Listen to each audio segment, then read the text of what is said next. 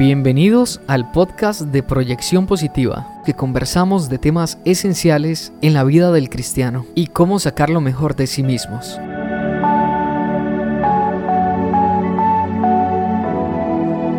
Iniciamos con el tema de hoy. Hoy quiero hablarles acerca de el tema bien se lo merece. Esto es porque casi siempre nosotros, como seres humanos, andamos buscando que se haga justicia. Y, y cuando pensamos en hacer justicia, estamos pensando en lo que es correcto para nosotros que suceda. Un ejemplo, si alguien te trata mal, la justicia de uno quiere que, que esa persona también le vaya mal. O sea, que eso que sembró, eso sea lo que coseche. Y bueno, este tema tiene una gran amplitud a lo que vamos a hablar hoy. Estaba basado en Juan, capítulo número 9. Pero antes de iniciar y de hablar, quiero saludarle a todos los que se van conectando en este momento. Así que, si usted me permite, saludar a las personas que, que en este momento van saludándonos, como a Lucía, que siempre está conectada y, y me alegro muchísimo porque esos tres días que hemos hecho transmisiones ha estado completamente pegada, así que que Dios le bendiga. También saludamos a Q Mi. Bueno, no sé cómo se diga, pero le saludamos y, también muchas gracias por acompañarnos. Quiero saludar a alguien muy especial, a María Alvarado, que es parte de la iglesia donde, donde yo asisto, donde yo estoy y también donde yo pastoreo. Así que la saludo también a Rose Centeno. Gracias por estar en compañía de nosotros. Que Dios le bendiga muchísimo, Rose. Eh, a Cristina Vega, una, una líder de, de hace muchos años de la iglesia, que todavía tengo muy, pero muy buenos recuerdos. Así que que Dios la bendiga. Y a todos los demás que se van conectando, también bienvenidos. Si usted quiere compartir esa publicación, hágalo. Porque esto es para crecimiento espiritual, para, para refriger, tener como un refrigerio con Dios y, y que Dios nos escuche por medio de estas enseñanzas, lo que estamos aprendiendo y nos escuche por medio de una oración que siempre hacemos al final. Así que que Dios los bendiga. También saludo a, Laura, que es mi hermana. Laura, que Dios te bendiga. Gracias también por, por estar conectada. Que Dios le bendiga muchísimo. Decirles que, que se los agradezco mucho. De verdad que, que la página también ha ido creciendo, la de Facebook. Y y también a los, los que escuchan en Spotify, Spotify también conocido. Eh, hay mucha gente que también escucha por ahí, así que gracias. Estos mensajes también los grabamos en audio y los pasamos por Spotify y muchas otras aplicaciones como Apple Podcast y Anchor. Bueno, en varios, pero la idea es bendecir las vidas. Quienes escuchan a ese de fondo, ese es mi perro, se llama Tech, es un American Stanford, entonces a veces se mete el ruido, si usted lo escucha, ya ahí se lo presenté para que no diga qué es ese perro que se oye allá al fondo. Ese es mi perro, se llama Tech y, es muy lindo y es parte de mi familia también. Bien, el tema de hoy se llama Bien se lo merece. Yo hace tres años sufrí un accidente en moto, venía de la universidad, hice un examen temprano, hacía examen y me iba para, para la casa. Terminé ese examen y yo manejaba moto. Y me recuerdo que venía en mi moto, si los que viven acá en Costa Rica, eh, por el Alto Guadalupe, yo vivo en Coronado, y a lo que yo venía en el camino, veo una microbús blanca y esta microbús blanca no tiene vía a mano izquierda. Pero yo veo como que se va a lanzar y, y yo me pongo a pensar, yo no creo que, que vaya a tirarse, jamás, menos viendo que yo voy a esta velocidad. Resulta que, que cuando yo volteo a ver, la microbús se tiró y se tiró al puro frente, o sea, ya estaba a punto de pasar y apenas me vio que iba a pasar, se tiró. Y, y yo en la moto me agarré muy fuerte y cuando me pegó este carro se me quedó prensada la pierna izquierda y yo me recuerdo que, en esa prensada hubo un golpe fuerte, de una vuelta y caí en el piso. A lo que me quiero arrodillar para quitarme el casco porque sentía que me estaba sofocando, veo que me voy de lado. Y yo, en mi pregunta, yo digo, qué extraño, ¿por qué, ¿por qué me voy de lado? Simplemente fue un golpe. Cuando me quito el casco e intento ponerme de pie, veo que, que mi pie se me va. Y, y yo digo, no, esto es grave, algo está pasando, porque mi pie izquierdo no me está dando el apoyo que necesito. Y lo único que hago es ver un bar al frente y comienzo a gritarle a la gente y le digo que por favor me ayuden. Yo les, les decía, ayúdenme, ayúdenme, necesito ayuda. Y salió un montón de gente del bar a ayudarme y me pusieron una silla y yo iba brincando en una pierna para llegar a esa silla y descansé un momento, después me, sentí malísimo en la pierna, me comenzó un dolor muy fuerte. Y recuerdo que llegó el señor todo borracho, el que andaba en la microbús y en esta borrachera me comenzó a insultar, me comenzó a faltar el respeto. Y yo simplemente pensaba en el dolor que estaba sintiendo. Y en ese mismo dolor yo decía, Dios, porque si yo te sirvo? Porque si yo soy alguien que va a la iglesia y alguien que se dedica a ti, ¿por qué me pasan estas cosas a mí? ¿Por qué tiene que chocarme un señor borracho? ¿Y por qué tengo que estar en esta situación? No sé qué ha pasado con mi pierna. Y en ese momento la gente me defiende y el borracho agarra el carro y se mete y se va. Y ahí quedo yo esperando una ambulancia y, llega la ambulancia y resulta que este mismo señor anteriormente, unos 200 metros antes, había levantado, digámoslo así, en palabras ticas, a otra, a otra moto y esos muchachos estaban muy graves, con sangre y en coma. Algunos entraron en coma, uno de ellos. Y yo me pongo a pensar y, y llegó la Cruz Roja después de atenderme a mí y ya me ven la pierna y dicen, no, esto es que se quebró la pierna. Y bueno, en fin, yo pensé que no iba a hacer mucho, pero, pero sí fue algo fuerte porque a mí me gustaba mucho jugar fútbol. Si no me conocen o no me conocían, o tal vez si alguien está viendo del colegio, de la escuela, o alguien que me conoce de hace tiempos, saben que, que a mí me gusta mucho jugar fútbol. Y yo me catalogo como alguien bueno jugando fútbol. Quizá un poquito mañoso. pero, pero sí juego, juego, bueno, jugaba bien. Y a partir de ahí nunca más volví a jugar fútbol. Me duele la pierna cada vez que intento. También falta que falta ejercicio y demás.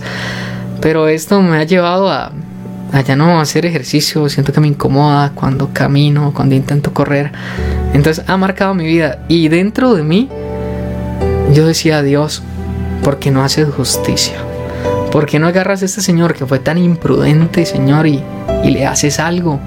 Porque no puede ser que un señor así como él, borracho y en la responsabilidad, no pueda entender el daño que está causando en mí. Y gracias a Dios, hoy logro entender que que no pude quizá haber pegado frente. Que Dios me libró de quedar en coma. Que Dios me libró de quedar en una silla de ruedas. Y hoy es donde aprecio y veo desde otro punto de vista que el propósito de Dios es perfecto. Y es aquí donde me hago la pregunta. ¿Hasta dónde el que nosotros seamos hijos de Dios tiene que ser que Dios esté obligado a cuidarme en todo momento? Que yo no pueda ser consecuencia de un mal de otra persona. Y cuando pienso en esto, pienso en tantas personas que han sido afectadas por, por familiares, por amigos, donde han dicho yo no tengo la culpa, donde se han visto afectados en una violación que les ha marcado durante muchísimos años y dicen Dios, yo no tuve la culpa, yo estaba haciendo las cosas bien, era simplemente una niña o un niño.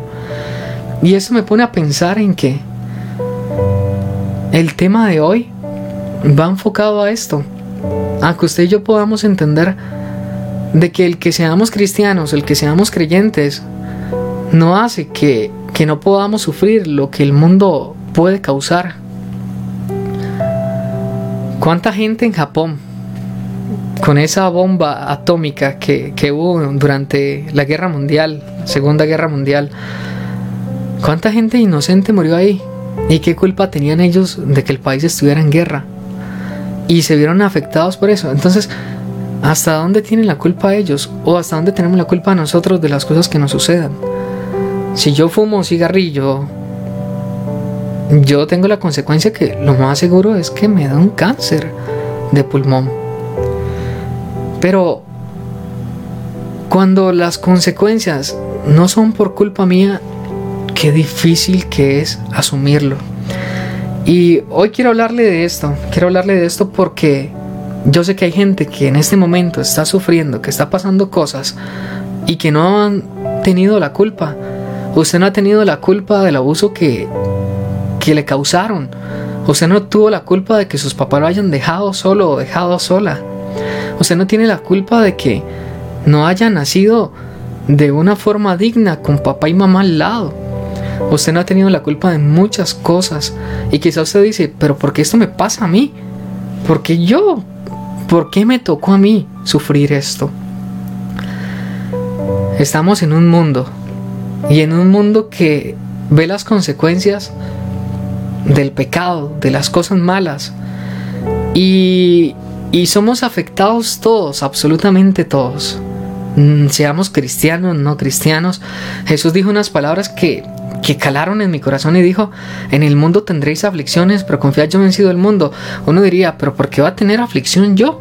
Si soy un hijo de Dios, ¿por qué voy a tener aflicción yo si le sirvo a Dios? No, aún así dijo, en el mundo tendréis aflicción, pero confiad yo he vencido el mundo. Entonces, no importa lo que nos pase o suceda, estamos en las manos de Dios y estamos cuidados en las manos de Dios. A su forma, a su manera, Dios nos cuida. En Juan capítulo 9, en el versículo número 1, se nos comienza a contar la historia de un ciego de nacimiento. Va qué interesante porque este ciego no tenía la culpa de nacer ciego. Y dice que Jesús iba caminando y dice lo siguiente. Escuche, al pasar Jesús vio a un hombre ciego de nacimiento. ¿De qué? De nacimiento. Y le preguntaron sus discípulos diciendo, rabí, o sea, esa palabra era maestro. ¿Quién pecó? ¿Este o sus padres para que haya nacido ciego? Los discípulos no les importaba que tuvieran a Jesús de lado y que Jesús pudiera sanarlo así como había sanado a otros. Ellos simplemente querían entender el motivo por el cual esas personas o este ciego había sido así o había nacido así desde su nacimiento, desde su fecundación quizá. Y es aquí donde me pongo a preguntar y, y digo, siempre nosotros los seres humanos queremos saber las cosas que suceden. Es normal, es normal. Pero los discípulos comenzaban a buscar qué relación tiene el que haya nacido ciego. Jesús Usted que todo lo sabe, maestro, venga, porque este está ciego de nacimiento. ¿Qué es? ¿Que pecó este o pecaron sus padres? Una de las cosas que dicen que las tradiciones tenían, las tradiciones judías tenían antes, era de que tenían una creencia que era de que siendo un feto en el vientre de su mamá pudiera pecar y que por eso Dios podía castigarlo.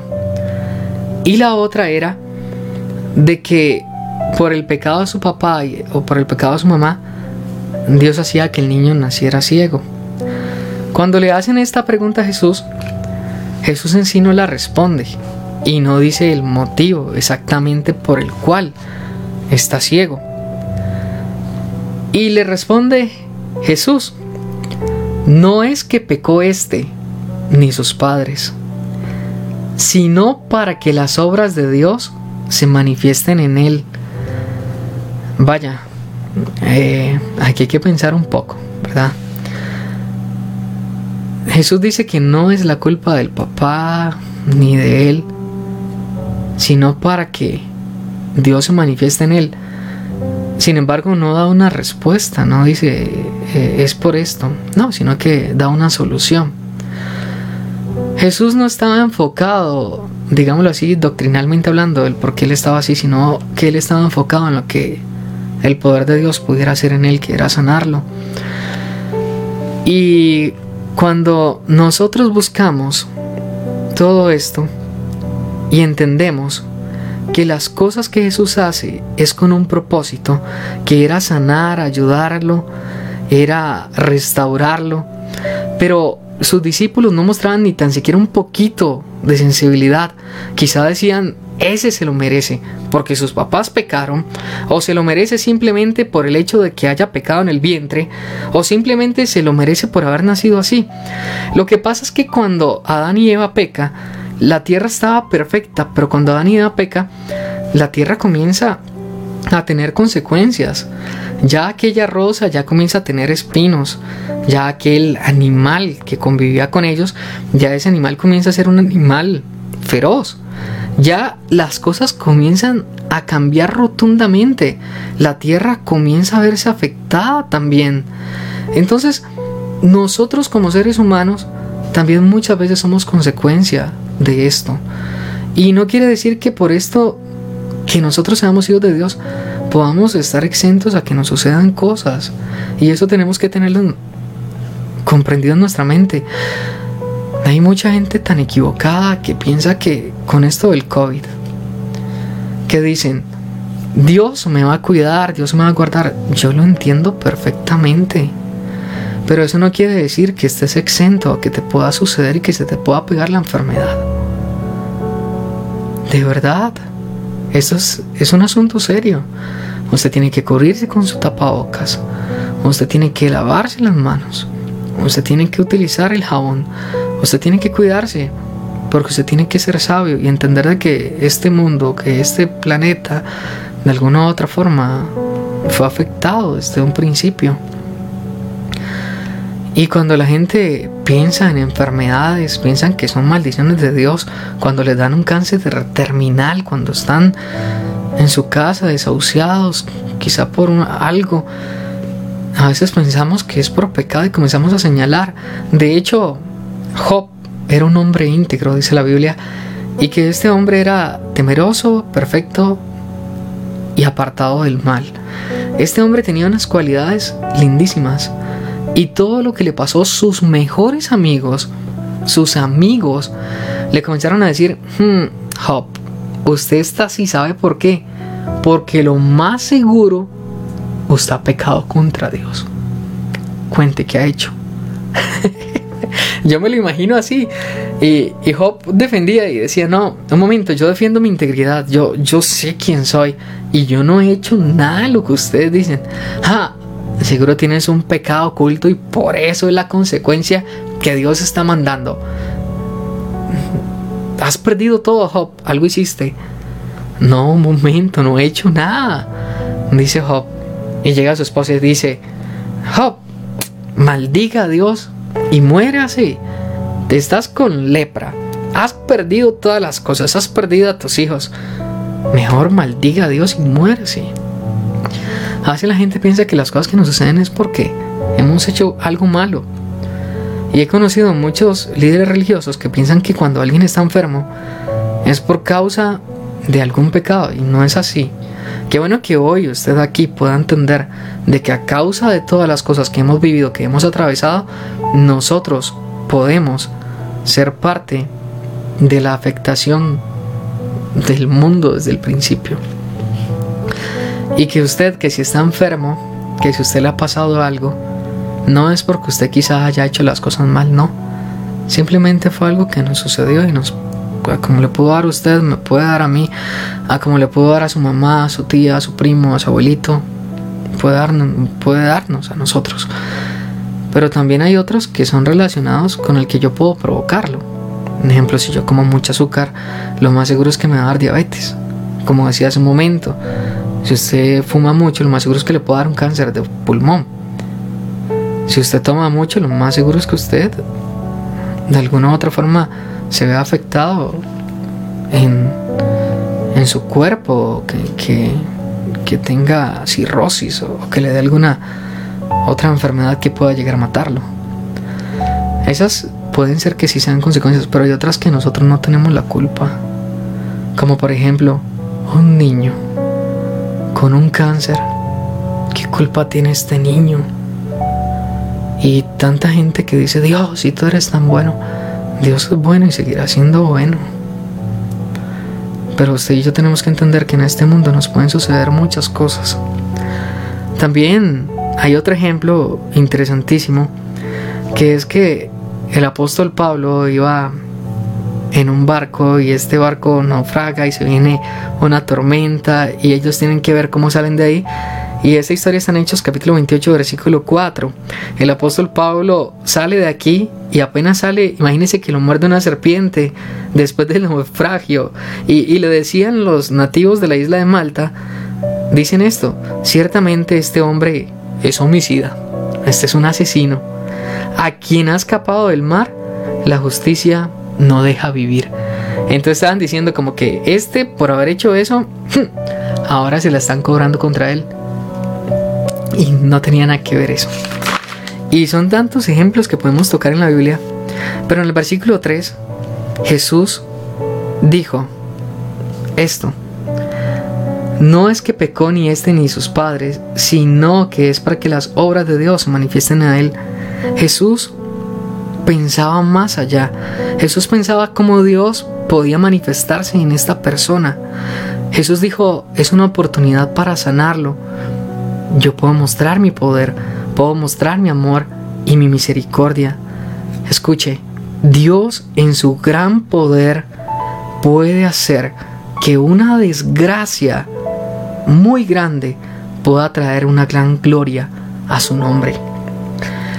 Jesús vio una oportunidad ahí para decir, no es lo que ustedes piensan, lo que ustedes creen, yo voy a hacer un milagro.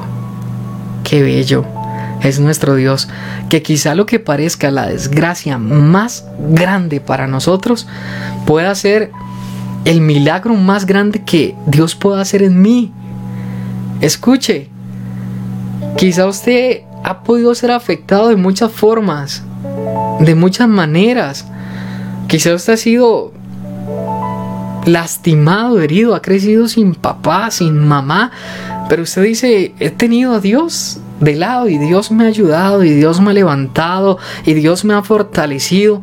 Y, y cuando usted pueda contárselo a otra persona que quizás está viendo lo mismo que usted, escuche, va a ser un poder muy grande y sabe que va a ser lo mejor que usted va a decir yo soy de adelante me esforcé porque Dios estuvo conmigo y mire Puede ser que me hicieron falta físicamente, pero Dios siempre estuvo conmigo. Dios siempre fue mi padre. Dios siempre fue mi apoyo. Y usted puede decir, Dios estuvo conmigo y no me hizo falta nada. Y lo que parecía una desgracia, más bien fue una gran bendición porque usted conoció un verdadero padre. Quizá hay una enfermedad que esté agobiando. Yo conozco un muchacho que que oraron por él y tenía sida y ya estaba flaco y estaba sin pelo, a punto de morirse. Y yo me acuerdo que, fueron a orar por él, ya como, como a despedirlo. Y, la persona que oró dijo, no, un momento, yo fui a dar palabras de vida, yo no, yo no vine a, a enterrar a alguien, yo no vine a hacer morir a alguien. Yo simplemente le creo a Dios que Dios puede sanarlo. Y Dios lo sanó de sida y hoy en día anda por ahí todo feliz y contento a su forma. Y Dios lo curó de SIDA. Y, y le han buscado el virus del SIDA en todos los lugares. Le han hecho exámenes, les han le han sacado sangre. Imagínense a esto, hasta le han buscado el virus en el semen y no le encuentran el virus. Y esas cosas simplemente, cuando la cuentan, es para la gloria de Dios. Y este hombre puede testificar de que Dios hizo un milagro en su vida. Y tantas cosas que pudiéramos decir, pero yo creo que todos tenemos una historia propia en la cual entendemos el propósito de Dios. También, ¿ha pensado usted en las personas que hoy necesitan de Dios? ¿O simplemente usted actúa como los discípulos y le es indiferente al igual que ellos? Podría decirme yo veo a todo el mundo bien, pero eso mismo decía una amiga de la compañera que se suicidó. Hay gente que parece que parece estar bien, pero está mal. Su matrimonio está mal. Está destruido. Su familia está mal, sus hijos están mal y simplemente van a la iglesia tomados de la mano, pero ese matrimonio está quebrado ya, no hay salida. Quizá usted me vea en este momento y usted una gran sonrisota me puede hacer, pero usted en este momento está destruido por lo que vivió. Su mamá usted la puede ver muy bien, pero su mamá puede estar siendo afectada por alguna otra cosa económicamente, sentimentalmente, emocionalmente, con algo que le hicieron hace muchos años pero es una oportunidad para que Jesús pueda restaurar, pueda sanar, pueda levantar, que le podamos dar vida, que podamos dar esperanza, que podamos decirles a pesar de todo lo que has vivido, atravesado, Dios puede hacer un milagro, Dios puede ayudarte. Sí, pero es que esto no ha sido mi culpa, me ha venido. Entendemos que no es tu culpa, pero sí entendemos que es culpa tuya quedarte en ese lugar de tristeza, de dolor y de sufrimiento. Yo hoy quiero hacerle un llamado a todas las personas. Y es que pongan al servicio de Dios su voz. Pongan al servicio de Dios sus talentos. Pongan al servicio de Dios su mente. Pongan al servicio de Dios todo lo que ustedes tienen. Y comiencen a ser luz en medio de la oscuridad. Miren, Jesús pensaba completamente diferente a ellos. Ellos hacían una pregunta doctrinalmente buenísima, buenísima. Pero Jesús estaba pensando en cómo podía restaurar la vida de este hombre. ¿En qué está pensando usted? A veces estamos pensando en nuestros estudios, en terminar la carrera. Excelente, le aplaudo, muy bien, hágalo. Pero no se olvide también de que hay una parte que es inmaterial, que no se puede ver y que la gente tiene emociones y que puede estar en luchas. Dígame usted, ¿de qué vale alcanzar todas las cosas y al final no logramos hacer un cambio en alguien? Hoy quiero animarle a usted que se anime y que se levante. Mire, si usted lee el capítulo o toda esa historia completa, sea, se da cuenta que Jesús sana al ciego y el ciego nunca se lo pidió. ¿Qué? El ciego lea bien. El ciego nunca le pidió a Jesús que lo sanara, nunca. Nunca. Nunca. Usted lee en esa historia y nunca le dice, Jesús, sáname, por favor, quiero que me sanes, anhelo que me sanes. No, simplemente lo vio y le ayudó. ¿Por qué? Porque hay gente que, piensa que, que ellos tienen que venir. No, no, si necesitan de Dios que vengan, que vengan, que vengan. No, momento, Dios no trabaja así. La iniciativa vino de parte de Dios porque siempre Dios da el primer paso para buscarnos. Hoy Dios está dando el primer paso para buscarlo. Dios está dando el primer paso para buscarnos. No es usted que decidió buscar de Dios, es Dios que me buscó a mí. No es que yo amé a Dios y Él me amó, no. Es que primero Dios nos amó y ahora nosotros le amamos. Es primero Él. Hay momentos en que sí podemos decir, pero hay momentos en que Dios sabe cuál es la necesidad que usted y yo tenemos o que, o que tiene alguien que está alrededor de nosotros. Hoy es el tiempo para que usted pueda entender de que Dios, a pesar de todo lo que esté viendo, usted ya deje de preguntarse el porqué de las cosas y comience a decirle, Señor, ¿para qué? ¿Qué quieres enseñarme de esto? ¿Qué quieres mostrarme a mí? Y contándole de los, del accidente, ¿saben que llegué a la conclusión? En que Dios se encargará de todo. yo, Señor, haz lo que tú quieras, haz lo que tú gustes y, y tú sabrás qué hacer. Igual con todas las cosas. Quizá alguien le dañó, alguien le hirió y no fue su culpa. Perdone, aquel que tenga que perdonar y haga una obra muy grande. Sea una persona diferente a lo que creían que usted era. Hoy le hablo esperanza para todos aquellos. Y quizá muchos digan, bien, se lo merece. Bien se lo merece. Bien se lo merece. Que esté ciego se lo merece porque sus papás pecaron. Se lo merece que sea una persona triste, una persona sola. Se lo merece. Porque esa persona fue herida, fue lastimada y se lo merece. ¿Quién sabe qué hicieron sus papás para que él esté pagando? ¿Quién sabe qué fue lo que hizo para que pague? ¿Acaso usted se le olvida quién era usted antes de que viniera Dios? ¿Acaso usted se le olvida el lugar en el que usted se encontraba y en el lugar donde Dios tuvo que irlo a sacar? ¿Acaso usted no era un culpable más? Pero Dios decidió perdonarte. ¿Por qué nosotros no hacemos la diferencia hoy?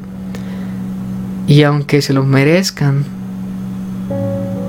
tal vez usted me, vea y usted diga, es que yo no puedo perdonar a mi papá porque me ha causado mucho dolor.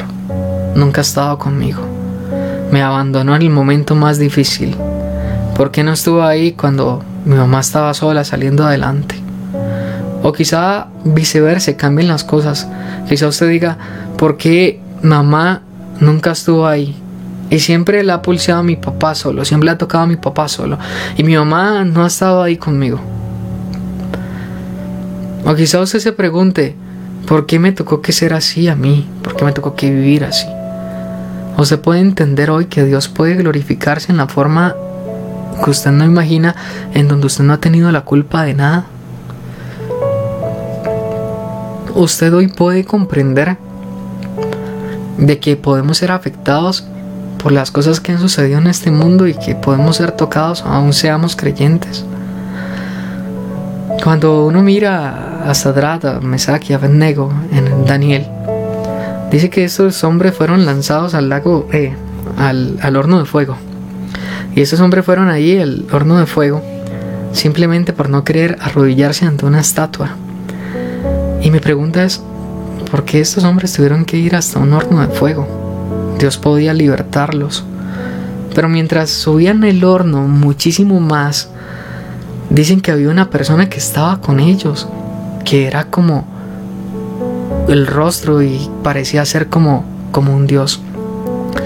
Aunque usted haya pasado dolores, aunque usted haya pasado dificultades, a veces Dios necesita que estemos en el fuego, en medio de todo eso, para mostrarnos que Él está ahí, que Él puede ayudarnos y que puede utilizar todo para la gloria de Él. Amén. Hoy quiero animarlo a usted a que se levante. Quizá usted ya lloró mucho en, silencio, en secreto.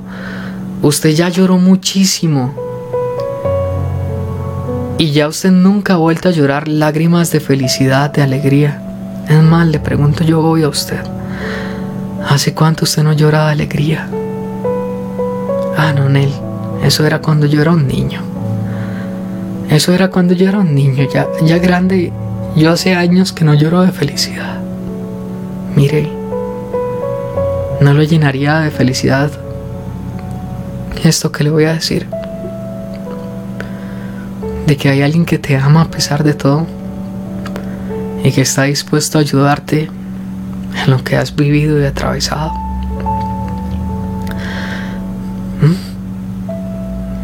Pregunto yo a usted.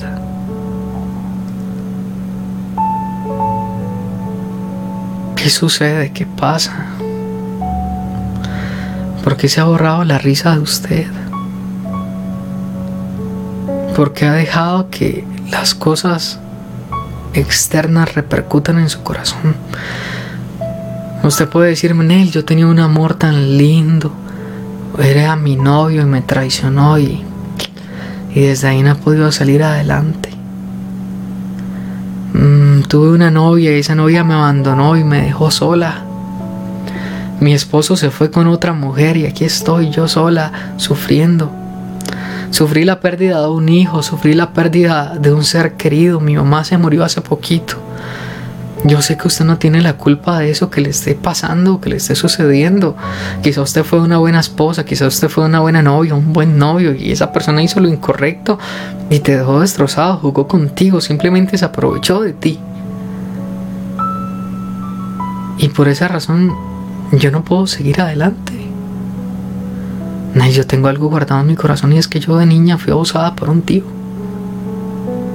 Por alguien, por un primo, y esas cosas las has callado y no has avanzado por culpa de eso que te echa la culpa y te dice, es tu culpa lo que pasó, no fue tu culpa. Son cosas que nos pasaron, que vivimos. Bien. Hoy quiero, como siempre, al final quiero orar. Y antes de orar, también quiero saludar a, las personas que, que están conectadas en este preciso momento como a Julius Flower. Eh, Julius, yo me acuerdo de usted, eh, le voy a decir cuándo. Usted es amigo de un primo mío, un pastor en Colombia, se llama John Wilder. Y usted cuando estábamos iniciando en la iglesia, usted llegó a cantar. Y de hecho usted cantaba la canción de que si esta almohada hablara, te contarían cuántas gotas han pasado por mi cara. Y esa canción a mí se me grabó en lo más profundo del corazón. Y yo sé que quizá usted no se acuerda de mí, pero ahí estaba yo un día que usted fue a cantar a la iglesia hace muchísimos, muchísimos años, estoy hablando como quizá 11, 12, 13 años. Quiero saludar a, Lupita Aguilar que hoy nos preguntaba que, que a qué horas hacíamos este devocional, lo hacemos de lunes a viernes a las 11 de la noche. A veces no hay que preguntar por qué, sino para qué, dice Lucía, tiene toda la razón. También queremos pues apoyar a todas las personas que están aquí en oración. Gracias a todos aquellos que se quedan y que quieren orar con nosotros. Y aquellos que ven la repetición de este live, eh, también ore con nosotros. ¿Está bien? ¿Qué le parece si hoy oramos? Y le pedimos a Dios que nos ayude, que nos quite la culpa, porque a veces sentimos culpa porque lo que estamos viviendo es es porque quizá yo lo provoqué o yo hice que eso sucediera. No, hay cosas que simplemente nos pasan como cualquier ser humano. ¿Está bien? No ha sido su culpa que su niña naciera enferma. No fue su culpa que el matrimonio se destruyera. No ha sido su culpa tampoco de que fuera abusada. Tampoco es su culpa. No ha sido su culpa de que otro haya venido con un carro y te arrolló y quizá hoy no puedas caminar.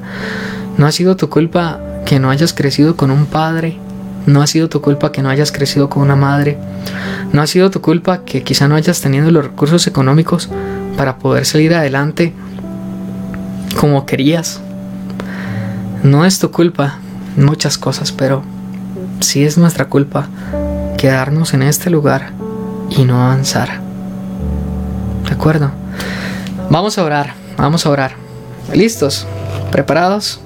Vamos a clamar a Dios para que Él sea quien nos ayude y quien tome el control de todas las cosas. Si usted quiere unirse en este momento, hágalo y saca un tiempo, saca un momento donde nadie ni nada lo pueda distraer y diga, un momento voy a concentrarme a orar a Dios porque hoy puede ser el día en que todo cambie.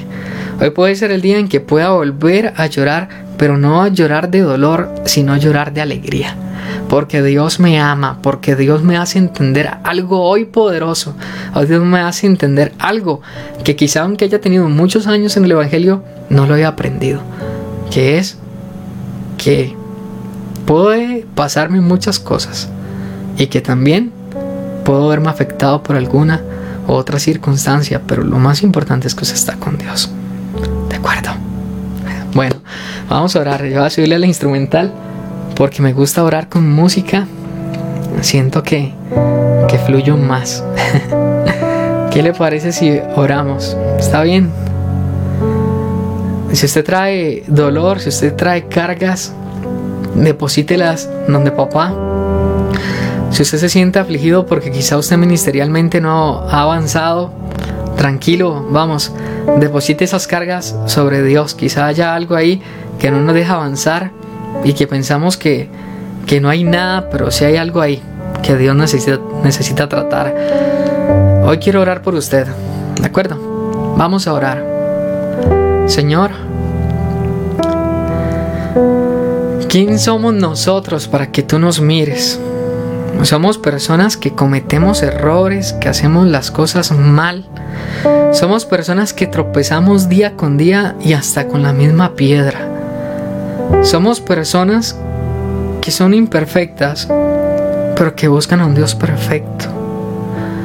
Un Dios que no piensa en el por qué suceden las cosas, sino en el dónde puedo glorificarme.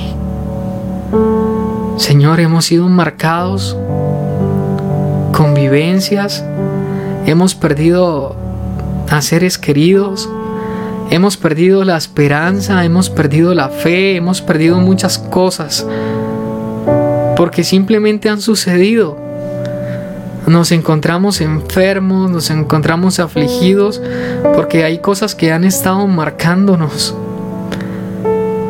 Pero yo entiendo que tú para todas las cosas tienes un propósito. De que tu propósito es ayudarnos a entender las cosas que nos suceden. El para qué. ¿Para qué dejaste que yo pasara todo esto, Señor? ¿Qué querías mostrarme? Hoy te pido que quites todo ese dolor que han estado cargando las personas durante muchos años Quita toda esa culpa de sus corazones, que quizá por eso se han divorciado mis papás por culpa mía. Quita ese dolor de que quizá fui yo el culpable de lo que sucediera en mi hogar. Quizá yo soy el culpable de esta miseria en la que me encuentro hoy. Quita toda culpa de aquella persona que hoy se sienta deprimida y diga, esto yo me lo merezco, bien, bien se lo merece. No, no te lo mereces. Dios puede ayudarte. ¿A quién más clamamos? ¿A quién más iremos si solamente tú tienes palabras de vida? Podemos ir a muchos lugares donde puedan decirnos cosas lindas, pero solamente tú tienes palabras que puedan vivificar mi corazón. Vivifícame hoy, da mi vida. Me siento muerto, siento fallecer, siento caer. Necesito que pongas tu mano sobre mí, Señor. Necesito que me ayudes. Ayúdame, ayúdame. Ayúdame a entender las cosas que estoy viviendo. Ayúdame con eso que tanto te he pedido durante tantos años. Que si tú me respondieras, yo sé que todas las cosas cambiarían. Yo te pido por aquellas personas que están tristes en este momento. Cambia esa tristeza en gozo, mi Dios. Aquellos que hoy se encuentran solos, abrázalos. Y hazles saber que tú estás ahí con ellos, abrázalos, mi Dios. Muéstrales su amor. Ahí está Dios contigo. Ahí está Dios abrazándote, ahí está Dios fortaleciéndote, ahí está Dios haciendo algo perfecto en ti. No te resistas. Abre tu corazón a Él y siente su amor, su amor, su amor. Yo no, no quiero reclamarte. Yo no quiero reclamarte, Dios. Yo quiero buscarte como un hijo busca a su Padre. Gracias por todas esas personas que hoy están aquí, unidas. Bendice sus vidas, bendice sus ministerios, bendice su economía, bendice a sus hijos, bendice a sus padres, bendice Señor todo lo que ellos hagan.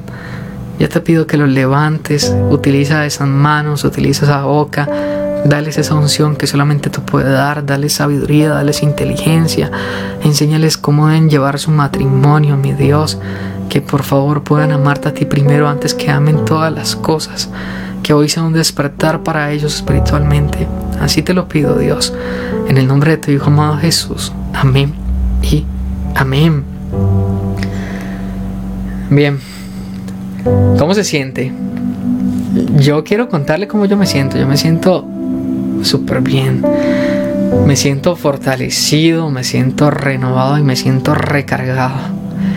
Y en este secreto donde usted Dios y yo podemos hablar como es. Y sabe que es lo mejor, pues usted puede hablar de Dios de forma sincera y Dios puede cambiarnos. Qué lindo, ¿verdad? Ya es hora de terminar. Le pido las gracias. Gracias a los que nos siguen a través de las redes sociales, aquí en Facebook, a los que comparten el video, a los que les es de bendición. Gracias a los que también escuchan en Spotify. Gracias también a los que nos ven en los videos en YouTube. De verdad que, que es un gran apoyo para, para este ministerio, para mí, el contar con su ayuda. Que Dios le bendiga, que siga adelante. Si te ha gustado este podcast, compártelo, quizá alguien lo pueda necesitar. Te esperamos en nuestro nuevo podcast en Proyección Positiva.